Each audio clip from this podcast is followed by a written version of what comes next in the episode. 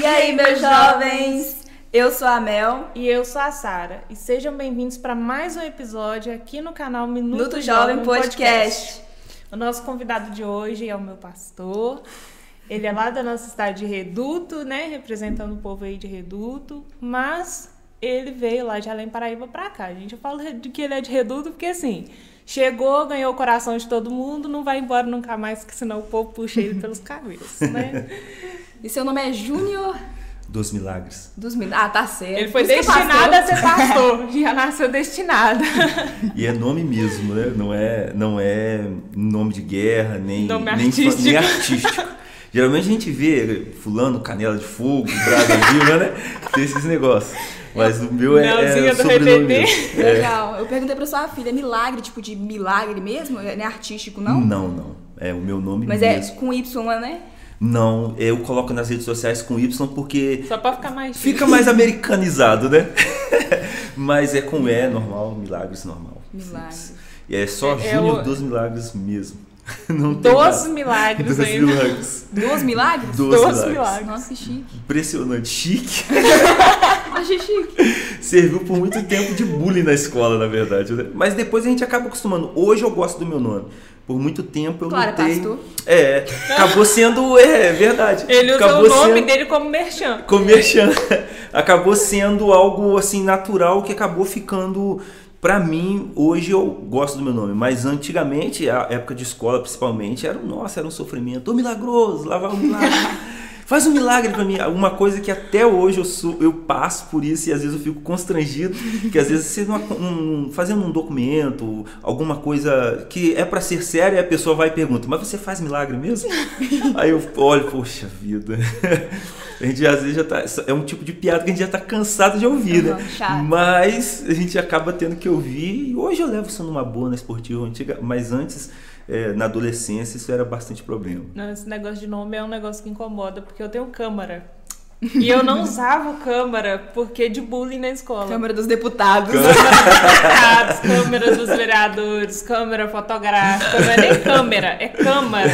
Câmara Municipal de Reduto. Eu ouvi isso demais. Aí eu passei a colocar Sara Almeida. Ninguém sabia que eu tinha câmera.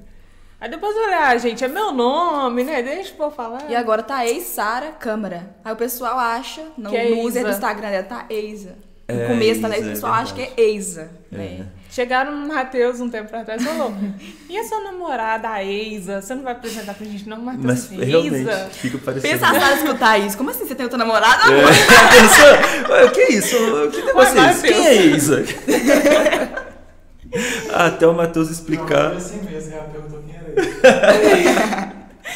Ah, a menina falando, eu tô assim, quem que é Isa, Matheus? Nossa. Ai, não é você, não a, a namorada do Matheus? Eu Falei, é, mas meu nome é Sara. Ah, mas por que, que seu Instagram tá assim? Não, tá Ei, Sara. Ainda tem um, um, um S maiúsculo Tem, ali né? pra pra entender. Verdade. É essa questão do user, né? Tem que colocar bem direitinho. É. Meu nome eu já não gosto do Marcelino. Meu nome é Melissa Marcelino Moraes. Marcelino é homem, gente. Mas é Marcelino. Marcelino? Ah, eu não gosto. Marcelino. Se fosse Melissa Marcelina Moraes, aí seria legal. É legal assim, os americanos costumam usar o sobrenome como fosse o primeiro nome, né? Sim. É, no caso, você chamaria Moraes. Ninguém lembraria. Senhora Moraes. Senhora Moraes. Senhora Câmara. É. Aí eu já não ficaria legal. Senhor Milagre. Câmera vendo? Tá- Aí já não fica milagre. legal. Não Ô, ficaria milagre. legal, o milagre.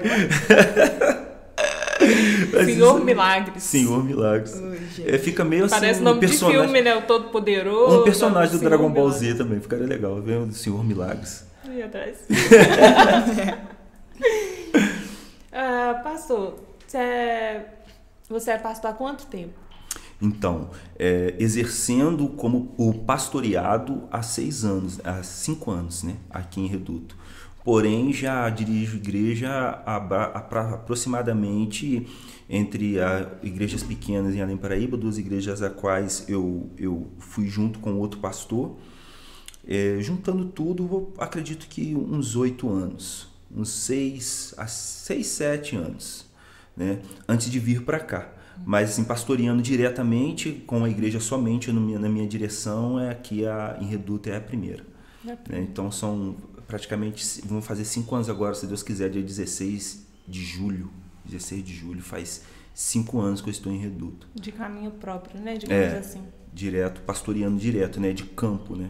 De campo. E quanto tempo de, de convertido seu tempo? Convertido 2007, 2007, 2014, 7 anos, são 10, 11 anos, é isso?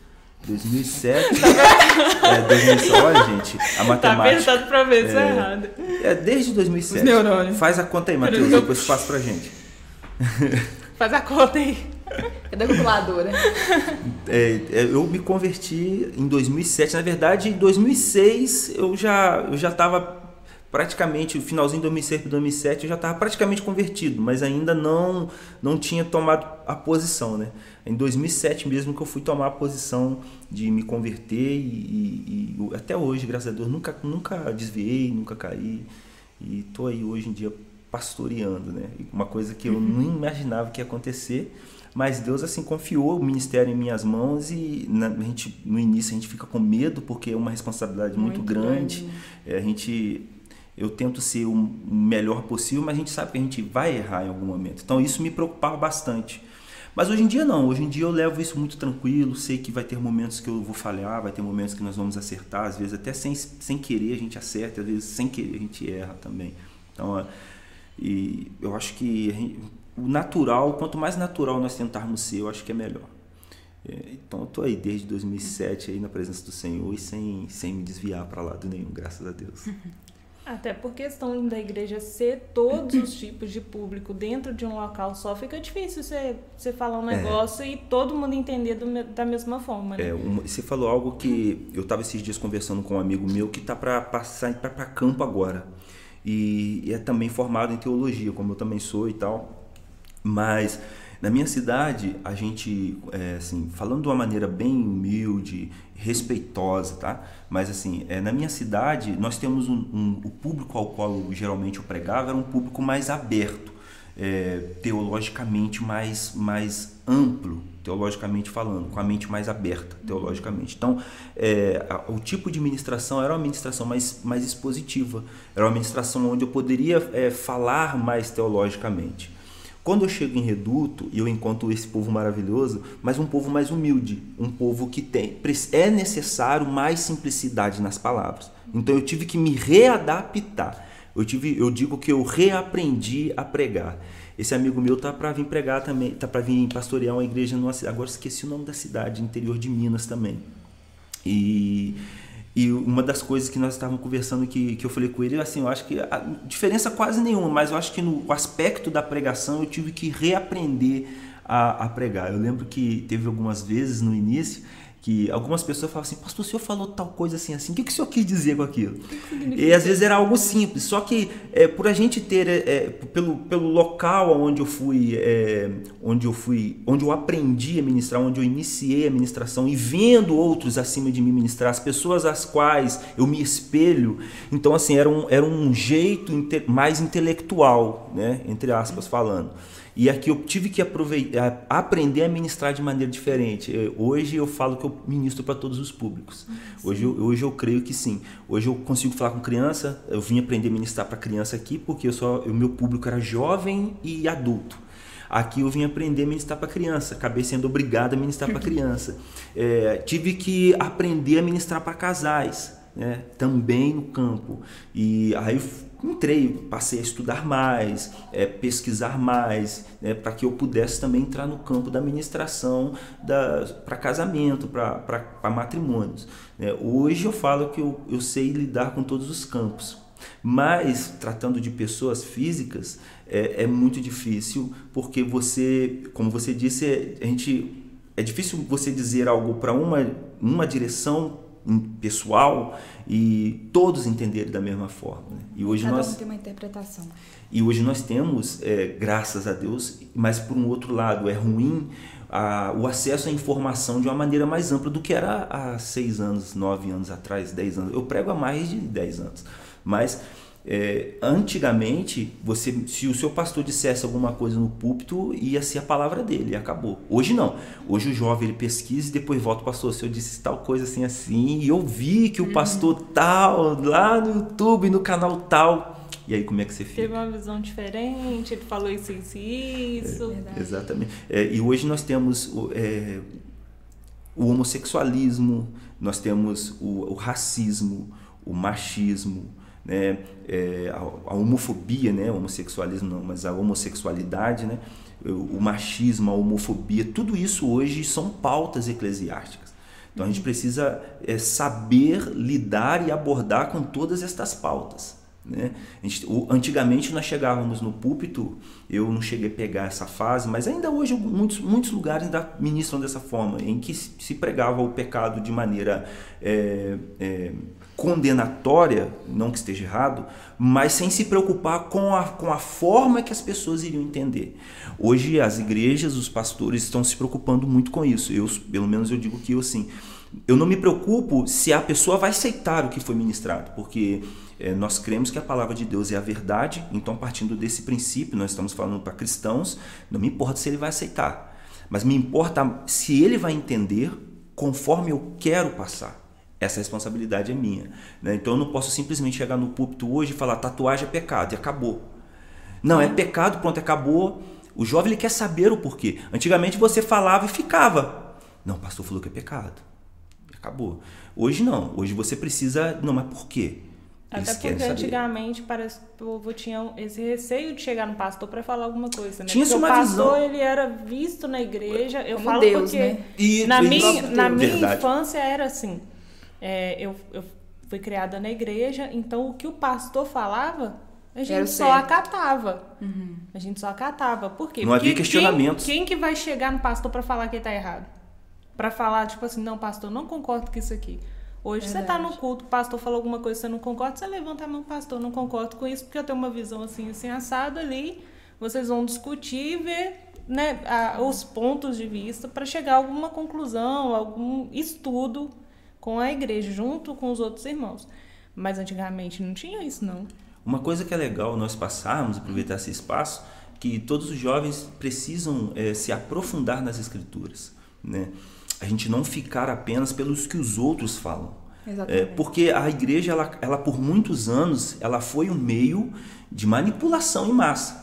Se, é, né, se a gente for partir é, literalmente para o campo do- da visão de, de ensino, não tinha-se antigamente esse acesso que tem hoje. Então os pastores pregavam qualquer coisa. Eles ficavam à vontade. Eles tinham o reinado deles, né? Nin- É como a Sara disse, eu, eu sou uma pessoa que quando me converti jamais eu ia chegar, até porque eu não tinha essa é, porque na época que eu me converti também nós não tínhamos acesso à internet como temos hoje. É, existia internet, mas internet era para quem tinha condição. Sim. Internet no telefone era algo horroroso. Pela misericórdia. Né? Hoje não. Hoje nós temos 4G, 5G. Qualquer pessoa com salário mínimo tem um smartphone. Então hoje é o acesso, na mesma hora ali, você está dando um estudo bíblico, isso já aconteceu comigo. Você está dando um estudo bíblico, um discipulado, e o jovem, você está falando aqui, o jovem vai aqui, ó, pastor.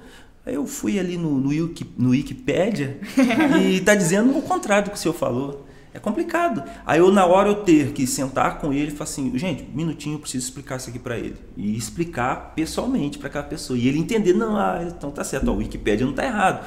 Porém, eu falei de um ponto de vista diferente. Exatamente. Eu fui até aqui. Já o Wikipédia tá falando até aqui. Se Tem um você se contexto, aprofundar, né? tem um contexto. Igual não pode pegar um versículo Isolado. isolado. Nós costumamos Igual dizer isso. muita, Tem muita gente, gente que faz faz. isso. Nossa, muita gente faz. muita gente. Pega eu- aquele poder falar versículo, a a gente até falou no podcast com a Tássia, que tem lá na Bíblia, não tira a vara fina do seu filho.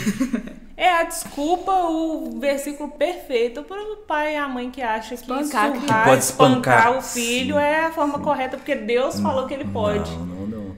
Quando a, quando a Bíblia ela fala ali sobre a vara, porque a vara ela é uma visão de correção, sim, também, de instigar o filho com a vara, literalmente. Bater. Porém, não é uma alusão ao espancamento livre. Você, ah, jogou um copo no chão, bate. É, rasgou um pano, bate. É, gritou, bate. Não é assim. né? Nós precisamos ter bom senso. Se você perceber, a Bíblia ela é, o, é o livro que mais fala sobre o respeito ao próximo e amor ao próximo. Acho que o único livro que de capa a capa você vai perceber que o ensinamento base é amar ao próximo como a si mesmo e a Deus acima de todas as coisas. Jesus ele deu esse ensinamento com prática pessoal. Né? Deus no Antigo Testamento, ah, mas é, entrando em alguns questionamentos, as pessoas às vezes falam assim: ah, mas vocês falam que Deus é amor, mas Deus lá no Antigo Testamento matou o povo, mandou matar até as crianças. Cara, para pegar as terras, é, para virar rei. Se você olhar, Deus ele é soberano. Quando nós olhamos o Antigo Testamento, nós temos a visão da soberania de Deus. Eu tenho dúvida nenhuma de que aquelas pessoas inocentes que morreram, hoje ela tem uma recompensa por aquilo. A glória. Ah, mas não existia Jesus, como pode dizer que eles foram salvos? Deus é soberano. Quando Deus ele diz, ele é dono, eu, por exemplo, eu fiz essa caneca, essa caneca é minha. É, eu construí, tirei do pó e hoje ela está aqui me servindo para beber água. Se eu quiser jogar ela no chão, transformar em 10, eu faço. Ainda que os olhos que estão por fora da minha visão percebam que o que eu estou fazendo é errado, é minha.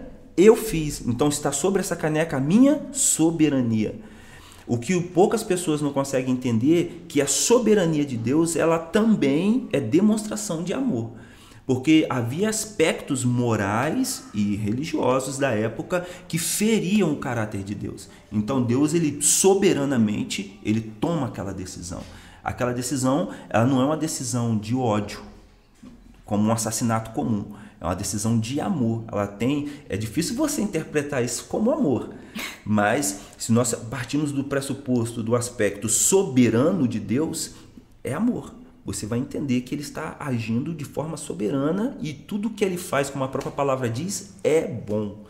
Então, aí a Bíblia também vai e dizer. E tem um porquê, né? Tipo tem, assim, lógico. eu, eu, eu já, já conversei isso com alguns amigos meus. É, essa, até essa questão de que Deus mandava matar para pegar as terras ou para virar rei ou não sei o que. Tudo tem um porquê. Você quer saber por que Deus mandava os caras matar na época? Você vai lá e pergunta pra ele. entendeu? Só que é uma situação assim, você vai perguntar no pra fator, Deus, você vai questionar Deus. Não tem como. E no fator das terras são promessas. Foi ele então, que fez, as quiser pessoas, fogo. Exato. E as pessoas que estavam naquele local. Era com medo das pessoas saírem. É, não tinha diálogo, não tinha como a, a, a Israel chegar e falar: opa, boa tarde, tudo bom? É que Deus nos deu essa terra, vocês poderiam nos dar licença? Não ia acontecer. É, nós, era uma época onde tudo era tratado a olho por olho, dente por dente. Então, a partir do momento que Deus dá legalidade para, sim, assassinatos acontecerem, Deus ele tem soberania sobre isso. Né? Quando nós entendemos o aspecto de soberania de Deus, ele é Senhor e é inquestionável, é, eu creio que tudo há um, um, propósito, todos nós entendemos isso, mas também um pagamento. Né? É, este povo precisava ser retirado daquele local para que a promessa de Deus se cumprisse. Né? E, e era impossível que isso acontecesse sem guerra. Então, para que Israel não tivesse culpa, Deus ele dá a ordem: não, pode entrar e matar. Então a culpa não é de Israel. Israel aqui não está cometendo pecado. Deus, como soberano, ele dá liberdade para que houvesse a, o assassinato daquelas pessoas, né? a morte daquele povo, porque era necessário retirá-los dali e não haveria diálogo, não haveria diálogo. Eu percebo assim que tudo que Deus faz tem um porquê. Claro. Por mais que a gente não entenda, não é nem da nossa conta também saber o que Deus está querendo fazer. É difícil. Eu acho que não é nem da nossa conta. Não, tipo mas assim, eu, com certeza. Se ele está fazendo. Mas isso, isso, isso é tão estranho, porque se a gente também for pegar e falar assim, não questionar de forma nenhuma, a gente também se torna. É, como eu posso dizer? É, como se fosse fantoches. Seres, seres inanimados que dependem de uma, de uma outra força para se movimentar. E Deus também não nos, não nos quer assim. Não, sim, mas é? eu, eu acho que tem certas coisas que não. É, a Bíblia tem. diz que aquilo pra que é para o homem saber está escrito. questionando um negócio que não é para você fala saber. assim, eu li hoje, não lembro, gente. É... Ela leu hoje, não Leia, eu li hoje. é, eu sou a mesma é... coisa. Esquecer versículo é comigo. Deus fez a gente, né? Tava assim, não sei, calma aí. Calma aí. Pode a obra questionar o criador, criador, o criador? Sim, ele fala com Jó. É. E... Exato. Não, não foi Jó, não foi? É, Jó. Ele, não, ele... Jó está questionando a sua existência. Aí ele, uhum. ele, ele pergunta a Jó: pode a criatura questionar o seu criador? É. E ele fala: pode tu acrescentar pelo menos um dia a sua própria vida? Deus não, começa a trazer. É outro versículo? Uhum. Tá. É ele, Deus ali no livro de Jó, nós vamos perceber. Deus question... Jó tenta questionar a Deus a sua existência. Por que, que aquilo estava acontecendo? E só que em momento algum Jó pecou. Deus então agora começa a fazer os mesmos questionamentos em outro âmbito de visão para Jó. E Jó chega ao final e entende que não precisava de ter respostas. Ele tinha apenas que entender que aquilo que ele estava passando era um propósito de Deus. E quando Jó ele passa por esse período de questionamento, ele agora começa a viver as suas dores, a sua enfermidade de maneira graciosa. Aquilo já não é para ele mais um simples sofrimento, mas ele consegue, começa a perceber que existe um propósito, um porquê de Deus ali. É, logo em sequência, a própria esposa de Jó questiona a adoração de Jó. Fala, Jó, por que você continua orando, falando com as minhas palavras? Amaldiçoa esse Deus e morre. É, e é interessante também que a, a, frase amaldiçoa no original não tem a ver com xinga Deus e, e, e, sim, e morre, não. É, o amaldiçoa, na verdade, nem existe no original. No grego original, a palavra amaldiçoa ela não aparece, mas com as traduções, até chegar ao inglês né, e, e ser traduzido para o português, chegou-se a palavra amaldiçoa.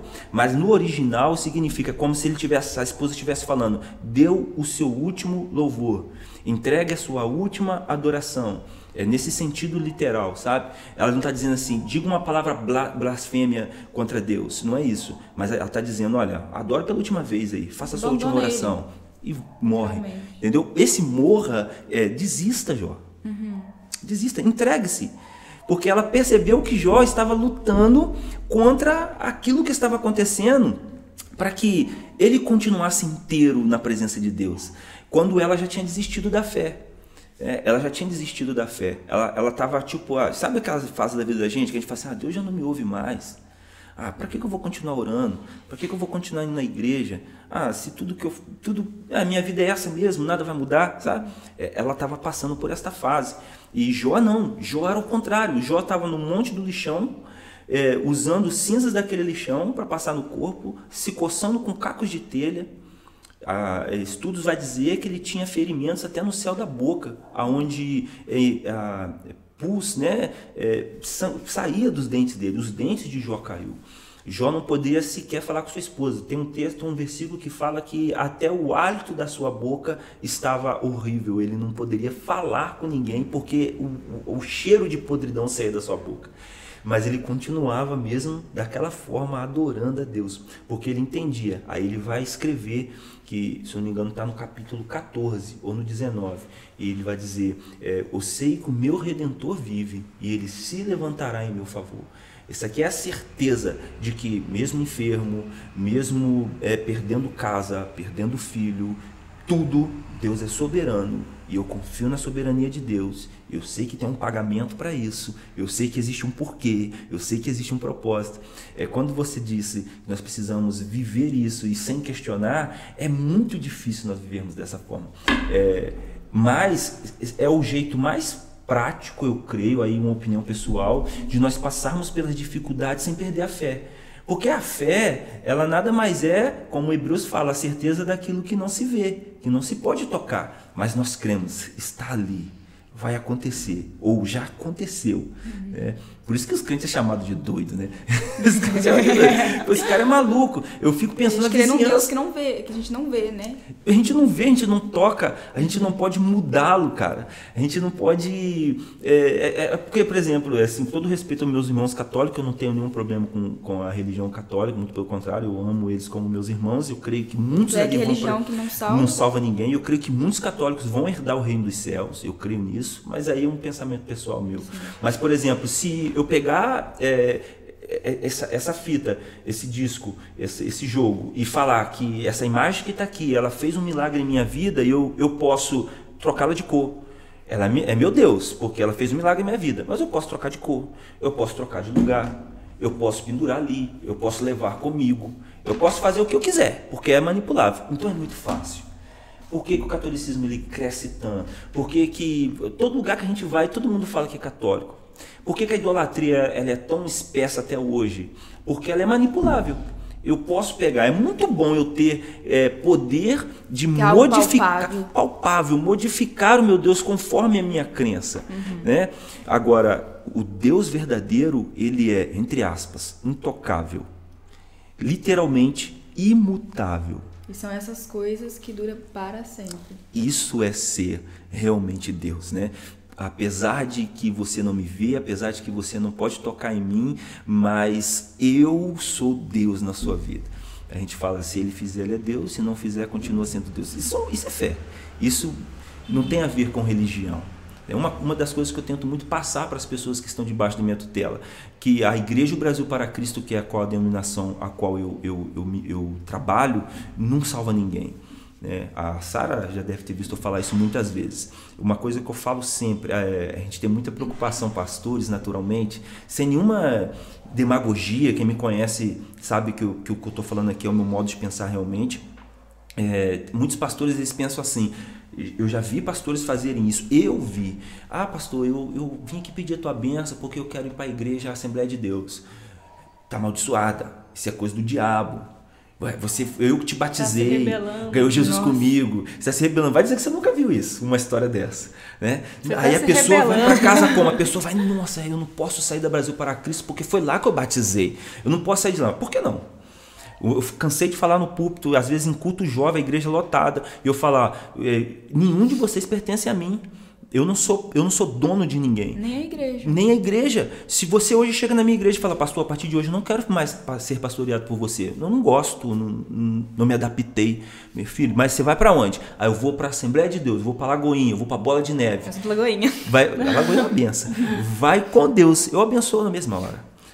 Agora, quer me deixar triste é falar que vai pro mundo. É. Aí eu não aceito, não. Aí, aí, é. aí, nós vamos arrumar uma briga nós dois, aí não vai dar certo. Mas se falar, não, pastor, eu vou para outra igreja, amém. Eu perdi muitos, entre aspas. Muitos que estavam comigo e hoje estão em outra, outra igreja. E nós temos amizade, nós temos relacionamento. Vem até a mim pedir conselhos, vem até a mim pedir é, para interpretar a, a sonhos que tem, tantas coisas. Ó, José Egito. tem disso. Pastor, eu sonhei com isso, isso. O que, que significa? Aí eu fico, ai meu Deus, o que, será que significa? A gente ora pelo. Meu irmão, Pastor tradutor de sonhos. também não sei não. Mas às vezes Deus dá. Às vezes Deus dá, olha, eu entendo que esse sonho aí significa isso, isso e isso. Mas ora ao Senhor para que Deus te dê a revelação desse sonho. É legal Deus dá a revelação. Porque né? se Deus, se foi de Deus, Melissa, né? Melissa. Meu. Se foi de. Era o nome que eu queria pôr na Emily. a mãe dela não deixou. Eu queria chamar ela de Melissa. Só que, eh, mudando um pouquinho de assunto, né? A gente é legal isso aqui. Porque quando a, a, a mãe dela, é, a, a, a Joyce, que é mãe da, da Emily, nós éramos amigos, né? E eu já era namorado da minha esposa, que é mãe das minhas outras. A cara da Emily. a Emily tá assim, ó. Porque todo mundo pergunta, mas como que a Emily tem 18 anos e a Jamile também tem 18 anos? anos? 19. 19, né? E a Jamile também tem 19 anos, porque aconteceu algo que não poderia acontecer, né? Na época eu ainda não era, ainda não era crente. E nós éramos amigos e, e numa noite nós subindo e víamos num baile e aí aconteceu, né? Algo que não devia acontecer. a gente eu queria mostrar ele para vocês. E nós somos agora. amigos até hoje, eu e a mãe dela. Mas assim, nunca mais nós tivemos nada. Foi realmente um, nós ficamos uma vez, foi um erro que aconteceu que foi maravilhoso, que hoje nós temos a Emily, que é, é, é o meu tudo. Né? Aí eu queria que a Emily se é chamasse é estranho, Melissa. Né? Eu vi, tipo assim, foi maravilhoso. É. A Emily. A Emily. a Emily. A Emily. É, eu queria que a Emily se chamasse Melissa, porque eu tinha o sonho de ter uma filha e poder chamar ela de Mel. Olha que bobeira, né? Eu, não, minha filha vai chamar Melissa para poder ser chamada de Mel. Só que até aí tava legal. O problema é que eu era viciado em Dragon Ball. Aí eu queria que chamasse Melissa Videl. Matheus Não ficaria legal? Eu sugeri colocar o filho passar de Gohan e ela não quis. Poxa, Nossa, misericórdia. É legal demais, cara. Eu não sei por Gohan, vem aqui. ah, misericórdia. A minha cachorrinha, minha cachorrinha chama Kefla. Olha, top! Cara, se eu, se eu. Coloca o nome do elenco todo. Não, se eu com câmara sofri bullying. Ele com milagre sofreu bullying. Imagina o nosso filho nossa, chamando Gohan. Ele vai sair metendo a porrada É, nossa, ia ser demais, cara. Ah, nossa, que orgulho. que orgulho. Meu filho é, é boxeador de, de UFC, de MMA. Mas aí você imagina, Melissa Videl dos Milagres. Nossa. Ia ser um negócio aí pensando bem e acabei concordando com a mãe dela. Não, você sabe que de certa forma você não está errado, não. Aí ela escolheu, eu não sei se foi a própria mãe dela que escolheu Emily. Do Emily. Foi Emily Vieira dos Milagres. Emily Vieira. Você tem milagres também? Tem também. Ai, que chique. Tem. Muito chique. Emily Mas, Vieira mas aí tem alguma coisa errada. Por quê? Porque tem a Emily e tem a Jamile. Aham. Colocava da Jaiane de Mas mel. aí não teve jeito, minha filha. Aí quando partiu pra lá, aí quem manda é a Aline, né? aí, aí não teve jeito, aí ali não teve negócio. Ela escolheu todos. Não, é Jamile. E a próxima agora pode. Não, é Jaiane. Por quê? Pra continuar no J. Eu colocava Jaiane e Melissa. Nossa, Coloca. ia dar uma Mas tá vendo como é que ele não pensou fica Meu nome é bonito, né, gente? Meu nome é bonito. Mas é, eu acho Melissa um nome muito bonito. Mas também chega, não quero saber filho mais não. É, vamos fazer uma brincadeira? Vamos. É, Ô, gente, vai só um sortear. O pastor tem cinco, tá? Oi? Cinco. Herdeiro. ele não quer ter mais porque tem cinco. Exatamente. Eu acho que na hora que, que, tipo assim, os filhos dele começarem a crescer mais, começar a aparecer neto atrás de neto, neto atrás de Ah, neto, eu a vou- casa um vai deles- ficar. Mas um deles eu vou pôr Melissa. Isso vai ter jeito. É de homenagem. Não, É ele não conseguiu. Aí, Aí. ó, tá vendo? Nossa. Ele não conseguiu colocar no filho, coloca no neto. Vou realizar de qualquer forma, vou realizar o meu sonho. O dia que nascer a Melissa na família, ele vai ficar assim, ó. Você sabe que eu vou ter que paparicar essa. Como é que é o nome da sua mãe? Joyce. Fala assim, Joyce. Joyce, se você não quiser deixar na filha, tá no neto. É. Toma. Vou fazer a brincadeira agora. Isso. É o seguinte, tem algumas perguntinhas aqui que eu pedi para alguns seguidores nossos mandar, né? Assim, perguntinhas que as pessoas têm um pouquinho de receio. Aí você vai sortear e vai responder pra gente. Aí você lê aí. Não, ele tira o papel, a gente lê a pergunta e ele responde melhor. Pode ser? Pode. Isso.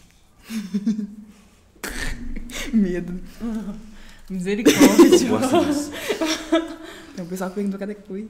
Eu gosto. Ixi, rapaz. Nossa, tinha que ser esse, né? Tinha que ser esse. Nossa. Lê Sara. Pare- Eu posso Deus- orar primeiro? Deus escreve, Deus escreve certo nas linhas tortas, né? Qual a sua opinião sobre as igrejas que julgam os homossexuais? Boa, boa. Bom, assim, eu não, eu já, eu confesso que eu já vivi um pouco essa fase, porque eu simplesmente pegava a Bíblia e, e é o que está escrito e não muda. Isso não tem como mudar, tá? Homossexual, a homossexualidade biblicamente é pecado. É, não tem como a gente querer encaixar isso na igreja, não tem como. Eu vejo alguns pastores, algumas denominações que hoje são famosas e estão tentando passar por cima desse texto bíblico. E não está só no Antigo Testamento. Paulo também ele fala sobre os afeminados, ou seja, aqueles que têm é, je- trejeitos femininos. Quem são esses? Né? Nós sabemos que são os que, os que é, entendem não estar no corpo certo. Né? Ele é mulher, mas nasceu no corpo masculino. Ele é, ele é homem, mas nasceu no corpo feminino. É, hoje, eu confesso que eu tenho procurado estudar muito mais sobre isso psicologicamente, é, cientificamente. E eu cheguei a um, a um, a um conceito pessoal, tá? Isso aqui é um, um ponto de vista meu, pessoal, não é teológico, que é, possivelmente, desde os primeiros meses, é, é, anos de vida, essa criança ela já é, de certa forma, assim, é, é, desvirtuada do sentido comum que seria menino, menino, menina, menina. Eu, eu acredito que nós precisamos é, abraçar esse povo de uma forma diferente do que era antes. Não aceitando de qualquer forma, porém aceitando do jeito que chega. A condição. Entendeu? É, antigamente isso aconteceu comigo. Eu estava, é, nós tínhamos um- uma igreja em Maumirim, uma igreja pequena e alguns irmãos, eu, eu, eu fazia culto terça e quinta e aos domingos ficava por outra direção, de outra pessoa. E essa pessoa, é, eu não sei se realmente isso aconteceu, mas relatos hoje falam que isso aconteceu, eu não estava lá. E eu só fui ficar sabendo depois que eu já tinha fechado a igreja lá. Infelizmente eu fui preciso fechar, porque eu não estava dando conta. E que um, um homossexual, uma- um rapaz, chegou lá e vestido de mulher, né? Um batom, essas coisas todas. E a pessoa que estava na direção da igreja falou que ela tinha que ir em casa e trocar de roupa, porque ela não poderia entrar no culto daquela forma. Nossa, que absurdo. E a- essa pessoa foi embora e nunca mais voltou. É, é assim, eu, eu creio que vai pagar por isso. Porque Pior que reflete a gente, né? A gente é Exatamente. representa. aí, aí tá lá a placa da Igreja Brasil para Cristo. Então a Igreja Brasil para Cristo é homofóbica. Uhum. Uma coisa que eu gostaria muito que meus irmãos, que para mim são irmãos é, homossexuais, entendessem, que nós como cristãos, nós os amamos como eles são. É, nós não temos problema com a pessoa dele, mas com a prática do pecado. Gente, é, como eu disse aqui minutos antes, nós não temos como retirar da Bíblia que o homossexualismo, a homossexualidade, né, muitos não gostam que fala homossexualismo, é pecado. Não tem como. Isso isso está contra a natureza humana. É, e eu já vi pastores falando que, é, ah, não, que nós temos que amar, que quem muda é Deus. Sim, mas se nós não ensinarmos, isso nunca vai entrar na cabeça. Agora, eu sei que não é fácil. Eu sei que não é do dia para o outro. Eu tenho amigos, ah, ah, clichê, que são gays, né? Eu tenho amigos gays. E realmente tenho muitos amigos gays, não são dois nem três, são muitos. Que hoje eu sou cristão e nós continuamos sendo amigos. Tem um amigo, não sei se você vai ver, o André, lá de Além Paraíba, que nós nos abraçamos, a gente se beija, entendeu? Porque nós nos amamos desde muitos anos antes de eu ser crente. Então, quando eu me converti, eu lembro que nós nos encontramos uma vez e a gente sempre tinha maneira. Eu gritava, ô André! Ele gritava do outro lado, ai! Nós víamos. É aquela coisa maravilhosa que, sabe, alegria e a gente se abraça, ele beija o meu rosto, eu beijo o rosto dele, a gente bate papo. E quando nós nos encontramos a primeira vez, já tinha um tempo que eu tinha me convertido, a gente não tinha se esbarrado ainda, eu percebi que ele ficou acuado, sabe? E aí eu, eu falei, André, tudo bem? Ele, aí ele começou a chorar, ele, poxa, assim, os olhos dele estavam marejados. Nossa, que legal você vir me abraçar dessa forma. Que legal. Eu falei, é por quê? A gente somos amigos. Aí, não, porque geralmente, né, as pessoas mudam, né? Eu falei, não, eu sou assim, isso não vai me mudar. Apesar de que a prática dele, para mim, hoje, é antibíblico. Deus não se agrada. Mas então vamos lá. O que, que eu acho da posição da igreja? Foi essa pergunta, né? Quanto à homossexualidade. A posição está correta até o ponto que fere o mandamento bíblico: amar ao próximo como a si mesmo. A partir do momento que as minhas falas, que as minhas ações, elas vão denegrir, difamar, ferir, eu estou, eu estou pecando. Pastor, mas então como que a gente faz? Nós precisamos aceitá-los na igreja. Eu não sei, eu não sei como nós vamos fazer para tirar esse estigma da igreja preconceituosa. Eu não sei. Porém, eu acho que o melhor caminho é aceitando-os. Eles precisam nos conhecer. A gente, eu, eu aprendi isso de forma prática que ninguém ganha Jesus, ninguém ganha ninguém para Jesus. Isso é mentira. A gente fala assim, eu ganhei fulano para Jesus. Mentira. Você não ganhou nada. O Espírito Santo o ganhou para Jesus. Você foi Mas só instrumento. Fui instrumento, mas como isso acontece, Melissa? Por exemplo, a gente não se conhecia pessoalmente até aqui. Se eu fosse um cara arrogante, acredito que não esteja sendo, mas se eu fosse um cara arrogante, preconceituoso, racista, e eu quisesse falar de Jesus para você, você iria ouvir? Claro que não. Então eu primeiro ganho a pessoa para mim. A pessoa precisa gostar de mim primeiro. E o decorrer será natural. Eu vou apresentar o Deus que eu creio a ela. E ela, por me respeitar, fala assim, poxa, eu nunca gostei de crente. Isso já aconteceu comigo pessoalmente, cara. Da pessoa fala assim, cara, eu nunca gostei de crente, mas você é diferente. Você quer falar mais para mim? Você tira algumas dúvidas? A pessoa trouxe. Eu fiquei semanas conversando com essa pessoa. Ela ainda não se converteu, mas hoje já tirou aquele estigma de que a igreja é preconceituosa, de que a igreja é isso, de que a igreja é aquilo, que todo pastor é ladrão. Isso foi retirado da cabeça dessa pessoa, porque ela me conheceu, gostou da minha pessoa e eu, através da minha vida, o Espírito Santo agora apresenta Cristo para ela. Então, é, é, o que nós precisamos aprender é que a gente não precisa empurrar Cristo goela abaixo dos homossexuais. Nós precisamos ganhá-los para a igreja, para a igreja. Como isso vai acontecer? Amando, respeitando, porque quando nós tivermos a confiança deles, aí eles vão começar a nos ouvir porque existe dúvidas. Eu falo para você porque eu tenho amigos homossexuais, mulheres que são hoje que não eram e depois se tornaram e que desde pequeno já tendia para aquele lado e é hoje não tem jeito, é lésbica. E muitas perguntas existem e muitas perguntas me fazem, entendeu? Mas por que, que não vão na igreja? Porque quando entram na igreja, se sentam do lado de uma pessoa que é religiosa, ela, né? Ou torce o nariz, ou não cumprimenta. Depois que é mais santo, né? Se sente tão santo. É, uma vez uma pessoa virou para mim e falou assim: Ah, eu não posso ir na igreja. Eu falei: Por quê? Ah, porque eu uso droga, eu sou muito sujo. A igreja não é meu lugar, eu preciso parar de Gente, usar a igreja droga. é pros doentes. De onde surgiu isso? Sabe por quê? Porque por muitos anos a igreja só condenava. A igreja só dizia: é pecado. Eu vivi isso. Eu fui traficante, fui viciado em cocaína muitos anos. Eu trafiquei, eu roubei, eu fiz muitas coisas erradas na minha vida. E eu estive nessa latrina. E quantas vezes crentes não passavam por mim, entregavam um papelzinho e falavam assim: você tem que aceitar Jesus, porque senão você vai para o inferno.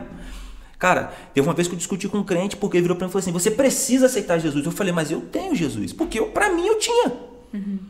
Se você entrar hoje dentro de um bordel, você vai encontrar prostitutas que oram, porque elas realmente acreditam que elas têm Deus na vida delas. E de certa forma, Deus está para elas, disposto a elas, disposto aos homossexuais, como está para nós. Quem impede de Deus chegar a este povo, infelizmente, é a própria igreja. Infelizmente. Então, qual é o papel da igreja? O papel da igreja, gente, os dez mandamentos, eles foram encerrados em Cristo Jesus em dois, ou um, melhor dizendo. Amai o próximo como a si mesmo e a Deus acima de todas as coisas, com toda a tua força, né? com toda a tua fé, com todo o teu coração. E não tá lá, é, é ama só fulano de Quem é tal, é crente? ama só é crente, ama só os santos. Não, ama a todos. A todos, eu acho literalmente. Que, eu acho que o que muitas pessoas esquecem é de onde elas vieram. Ninguém nasceu na igreja e tá lá santo, perfeito, que não cometeu nunca nenhum pecado, nunca fez nada de errado na vida. E tá lá até hoje. É igual, é, o senhor falou pra gente, o senhor já traficou, já usou droga, beleza. Aí hoje você é pastor. Aí chega alguém desse jeito perto de você, você não quer papo. Não, eu sou pastor. Não, eu, eu não falo pastor. com Eu sou pastor, eu saí, se você quiser você sai, mas hum. sabe? Não, Sabe uma coisa é... que eu vi muito quando era quando eu era viciado? Você está assim porque você quer. Ouvi muito isso. Nossa. Você está assim porque você quer. Ouvi crente falar isso comigo. Um cara que hoje é pastor.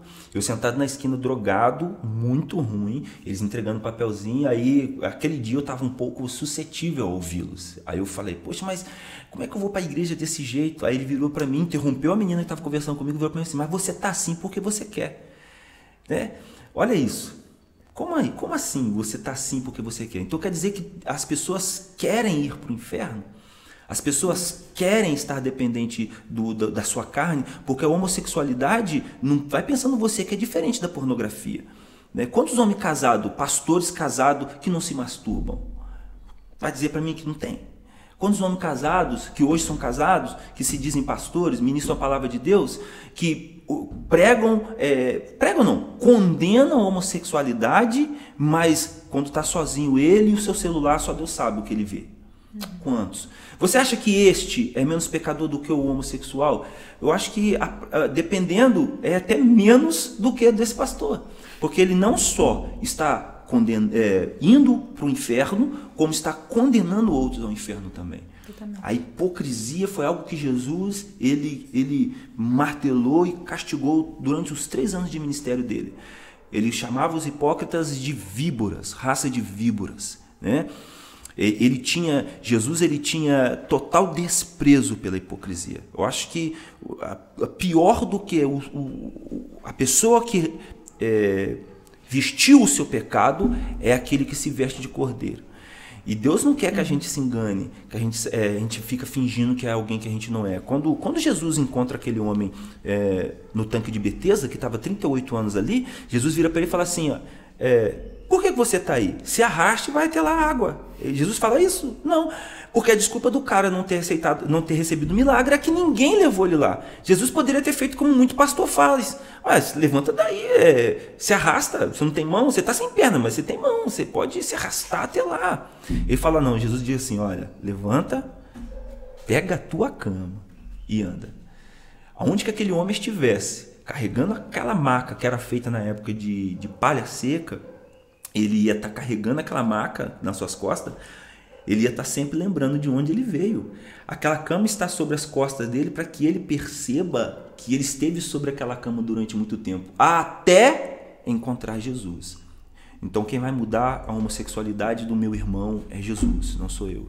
E ele vai carregar os trejeitos, a cama dele por muito tempo. É, aconteceu um caso na minha cidade de um, de um, jovem que aceitou Jesus, era homossexual, só que durante um bom tempo, uns seis, sete meses, ele tentou realmente.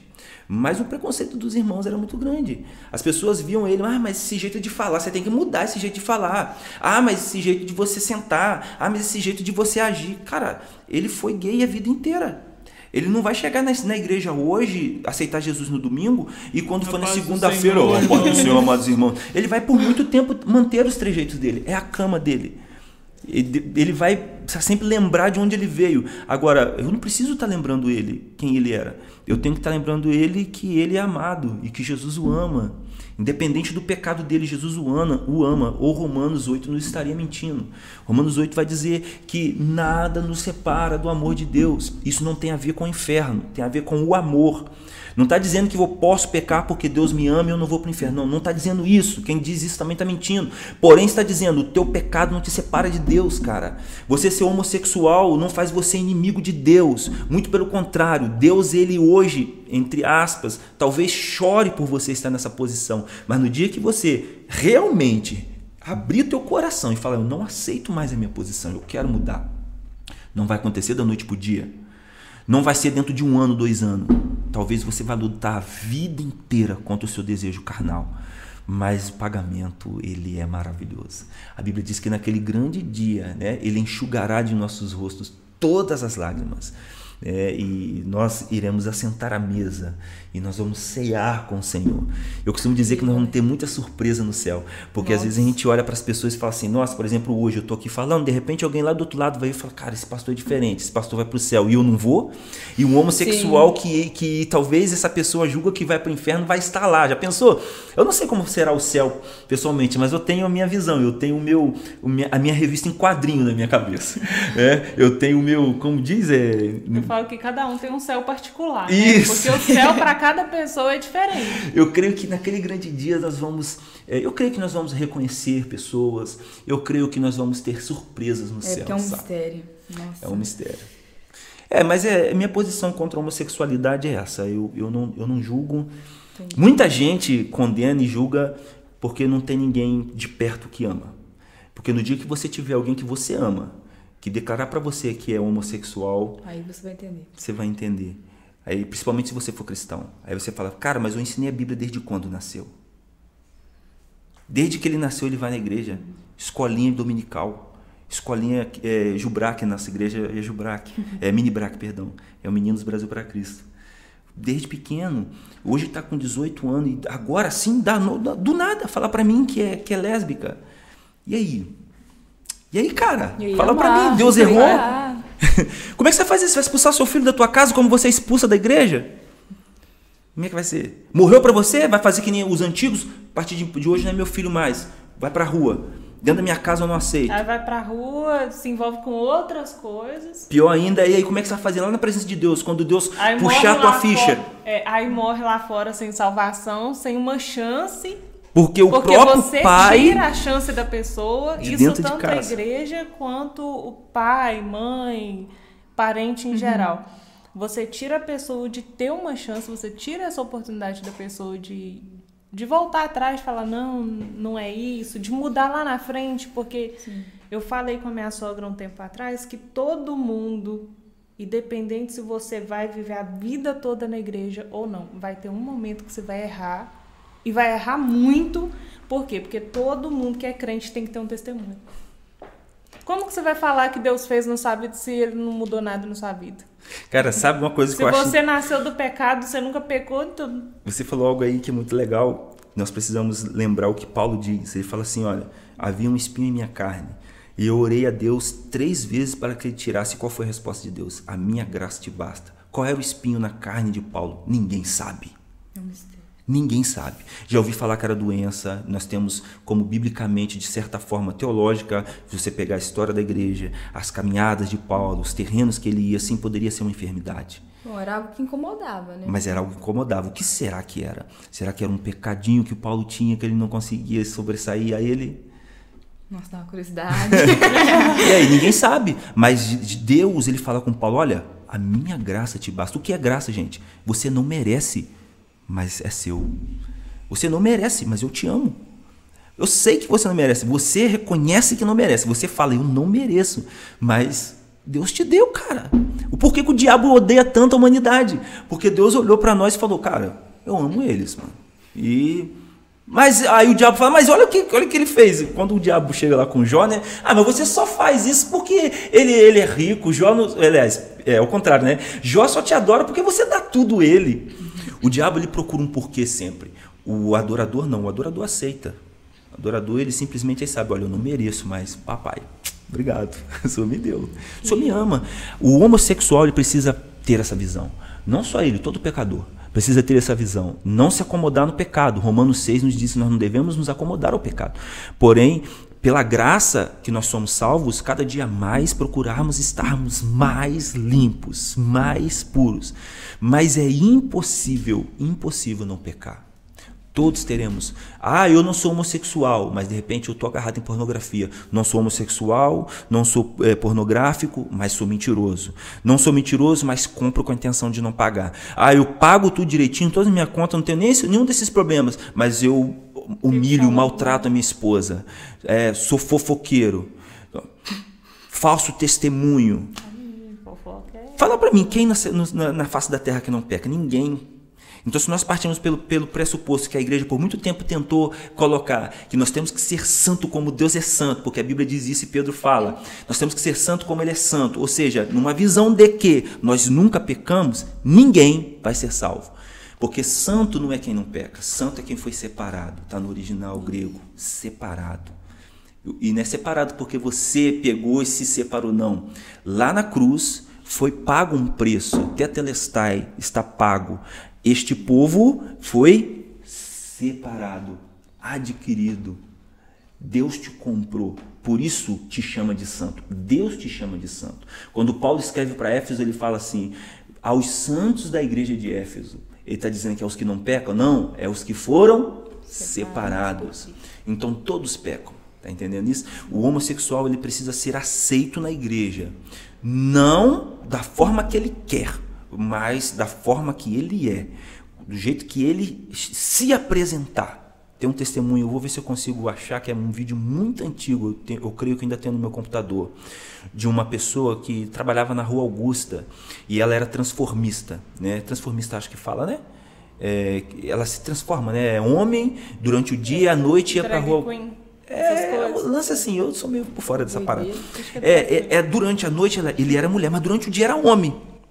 Homem mesmo, tinha família, casado. E ele, ele, cara, o testemunho dele é tremendo. Vou ver se eu ainda tenho, que era DVD e eu passei pro computador.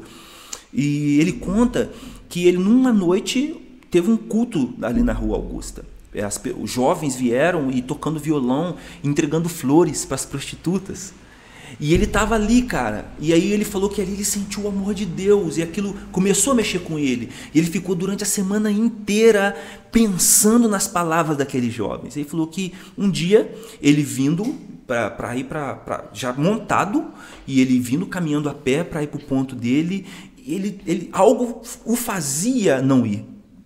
Algo estava impedindo ele, mas a necessidade do dinheiro, que ele ganhava muito com aquilo, estava fazendo ele ir. Ele no meio do caminho falou: Não posso, eu não quero, mas eu estou indo. Eu não quero mais essa vida, mas eu estou indo fazer isso. E ele passou em frente a uma igreja. Ele não fala o nome da igreja. E ele fala que lá estava tocando um louvor. E aquele hino veio como uma flecha no coração dele. E o que, que ele fez? Ele pegou, foi até a porta da igreja e falou: Eu vou ficar aqui só ouvindo esse louvor se Deus realmente quer que eu mude minha vida, Deus vai falar comigo. Ele disse que ele não entende mais nada, que é como se algo tivesse apagado na cabeça Nossa. dele. E segundo testemunhas, ele entrou caminhando pela igreja, um salão muito grande, e ele foi arrancando unha, a ponto de, de, de sangrar ele foi arrancando as unhas que estava colada, arrancando a peruca. E ali ele foi, do jeito que ele foi andando, ele foi arrancando as suas roupas, arrancou os seios falsos que ele usava, arrancou tudo. Até chegar no púlpito. Quando ele chegou no púlpito, ele estava caído no chão, com as unhas, os dedos sangrando, porque ele arrancou com tanta força que ele machucou os dedos. Ele arrancou a peruca com tanta força que ele ranhou a sua testa. Os cílios ele arrancou com tanta força que estava sangrando os olhos dele. E ele ali se jogou na frente do púlpito ali e começou a chorar e pedindo a Deus para transformar a vida dele. E hoje ele é missionário, uma obra extraordinária na, na África. Então, olha que testemunho. Ele ficou nu, nu dentro da igreja. Imagina você vendo uma cena dessa sendo pastor desta igreja. Pensa, tem um cara nu entrando pela igreja. A gente que pergunta. E aí, como é que eu faço? Será que nós estamos preparados para isso? Uhum. Eu quero estar preparado para isso, sabe? Então essa é a minha visão. Homossexual, venha como você estiver. Venha. Se você sentir no coração, essa noite vai ser a noite que Deus vai mudar a minha vida, você precisa vir. Você não pode impedir Deus fazer isso na tua vida. E se esta igreja não te receber, outra vai te receber. Ela vai te Continue receber. buscando, né? Continue buscando. E se Deus me permitir ajudar, eu quero ajudar. É, então, eu- uma coisa que eu tenho orado muito a Deus para me dar sabedoria, sabe? Porque é difícil, não é fácil não. E nós somos julgados. Nós somos julgados. É, outros pastores julgam a gente. é, a igreja mesmo julga, né? Eu não passo por isso, porque graças a Deus os meus irmãos da, da minha igreja são pessoas maravilhosas. Nós não temos problema quanto a isso. Até hoje não. Mas se tiver, vão ver a ira, a minha ira. eu falar assim, não, eu não aceito aqui dentro. Não pode haver esse tipo de preconceito. Mas chega a ser engraçado, né? O próprio pastor que tá ali como, como uma pessoa é, guiada, ungida por Deus, para juntar o povo, para ensinar a palavra, ter preconceito de outro pastor, ter até hipocrisia, né? Nem, Um pastor nem preconceito, é hipocrisia. Do outro pastor tá ali acolhendo aquela alma. É. Sendo Nossa. que na própria Bíblia fala que uma alma vale mais que o mundo inteiro. É que tem gente que prefere as 99, né? A garantida. Infelizmente. Não estão nem aí para aquela que se perdeu. Infelizmente, isso é uma verdade. Isso é uma verdade. Só que aí a, a uma que tá faltando, ele colocar a própria dele na, pra jogo. Exatamente. Vamos Vamos à outra pergunta? Esse tema é bem polêmico, né? Vamos lá. Se você mexer bem aí, vou pegar uma mais tranquila. Eu gosto das, das tretas. Porque são essas que o pessoal As quer saber, né? Querem saber. E não realmente. tem. Pode ler.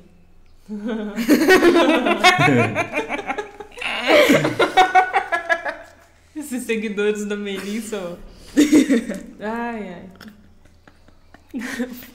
Pode falar. Por que ficar é pecado, sendo que há apenas alguns beijinhos? Vamos lá.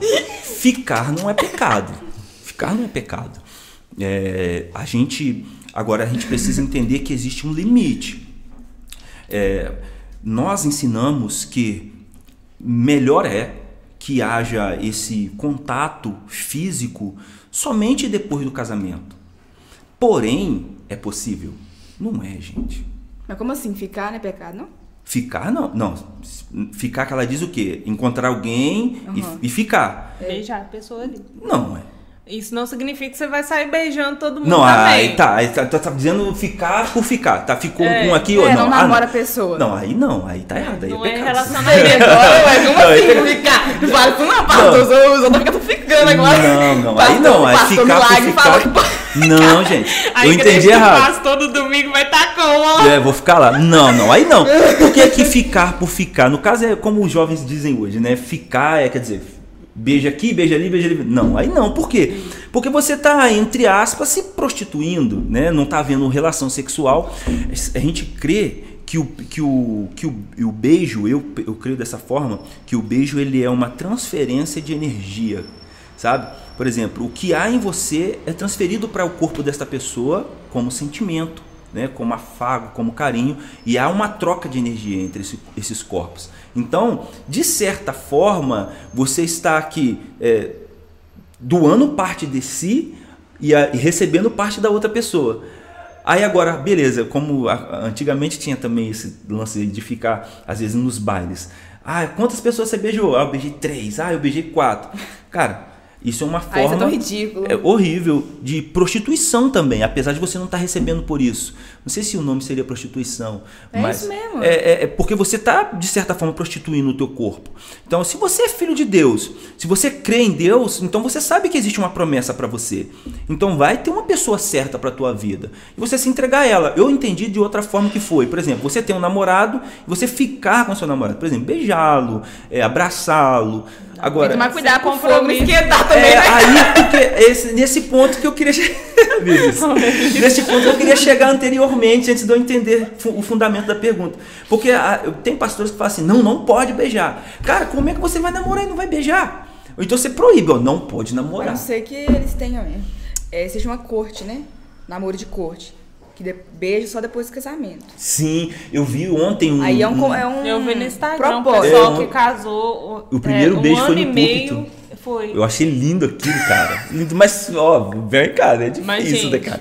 Difícil. Agora, eu, eu, eu aconselho os meus jovens o seguinte, olha, é, cuidado, né? Porque se você começar a beijar, o beijo ele é como se fosse a faísca necessária para incendiar o corpo todo. Então, você tem que ter esse cuidado. E é difícil você ter esse cuidado. Então, o que, que a gente indica? Pastor, então qual que é o seu posicionamento? Cuidado. Se você vai namorar, mantenha muito cuidado. Sempre Mantém a distância. distância, né? Por exemplo, ah, sentou, eu, na minha época quando eu comecei a namorar, gente, eu não sou tão velho, tenho só 40 anos.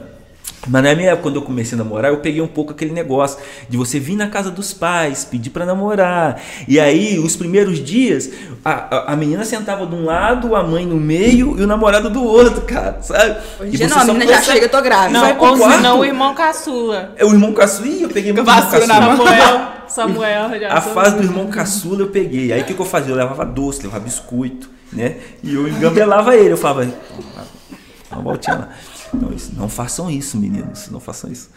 É, mas o namoro, ele precisa ser santo, né? Eu falo muito o seguinte: é, conheceu alguém? Conheci. E como é que ele é? Ah, pastor, é uma legal, pessoa legal, é crente. Então, primeiro que você vai fazer, propósito de oração. Quer saber se essa pessoa é de Deus para você? Se ela aceitar um propósito de oração. Se ficar, ah, vamos, qual o propósito de oração? Três meses, deu 15 dias, tá? Não, que Deus falou comigo. Para, esquece. Qual foi o propósito? Três meses. Deus não vai falar só com ele, Melissa. Vai falar com você também. Porque isso daí é a carne, né? É a carne. E é natural, principalmente na juventude, né? O jovem, ele, ele tem o fogo que arde, é normal. Então, quando... Qual é a, no- a nossa orientação? Olha, faça um propósito. Porque se a pessoa é de Deus, ela vai esperar o seu tempo. Ela vai esperar o seu tempo. Meninas, principalmente. Meninas, é vocês que mandam. O A homem... Melissa tá esperando aí, ó. pretendentes para Melissa. Então você tem que fazer isso. As meninas, eu falo o seguinte: lá em casa, quem manda é minha esposa, não tenho vergonha de dizer. É, eu, eu sempre deixo tudo. A última palavra é dela. Primeiro, que eu fico em paz. Né? Melhor ter paz do que ter razão. E segunda, que a mulher ela, ela é muito mais inteligente do que o homem. Isso, isso sem sombra de dúvida. A mulher ela tem o controle da situação. Porque não é a mulher. Se eu posso falar abertamente, né? Que eu não sei qual. O, porque. É, como eu posso falar? Pode falar. Porque a mulher ela controla o ato sexual. Não é. Dificilmente. Dificilmente. dificilmente você Perdão, vai. Mas tem também. Mas dificilmente é a menina que está procurando sexo. É 99% dos casos é o menino que está procurando sexo. Então por que, que há o atropelo? Porque a menina, certa, em dado momento, ela não toma a controle da rédea. Se- é, como o pastor Cláudio Duarte costuma dizer, eu falo muito isso, tá? eu uso muito esse termo quando eu estou ministrando para casais. É, se você tem uma vaca que dá leite de graça todos os dias, você vai comprar vaca? Não vai, porque você vai lá no estábulo, tira o leite, acabou, vai para casa. Agora, se o dono da vaca virar e falar assim, não, você tem que comprar a vaca para você ter tirar o leite, aí você vai casar. Entendi agora. Entendeu? se você tem o sexo no noivado, no namoro, você acha que o cara vai se preocupar para casar? Não vai.